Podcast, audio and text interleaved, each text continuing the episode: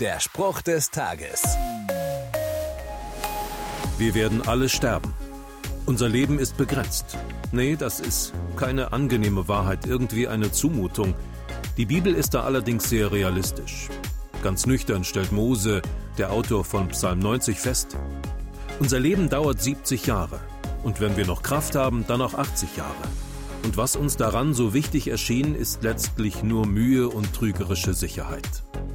Denn schnell eilen unsere Tage vorüber, als flügen wir davon. Ja, die Zeit fliegt. Je älter ich werde, desto mehr empfinde ich das so. Ich sollte mir Zeit nehmen, darüber nachzudenken, was ich mit meiner begrenzten Zeit anfangen will. Auch dafür hält die Bibel jede Menge guter Tipps bereit. Der Spruch des Tages steht in der Bibel. Bibellesen auf bibleserver.com.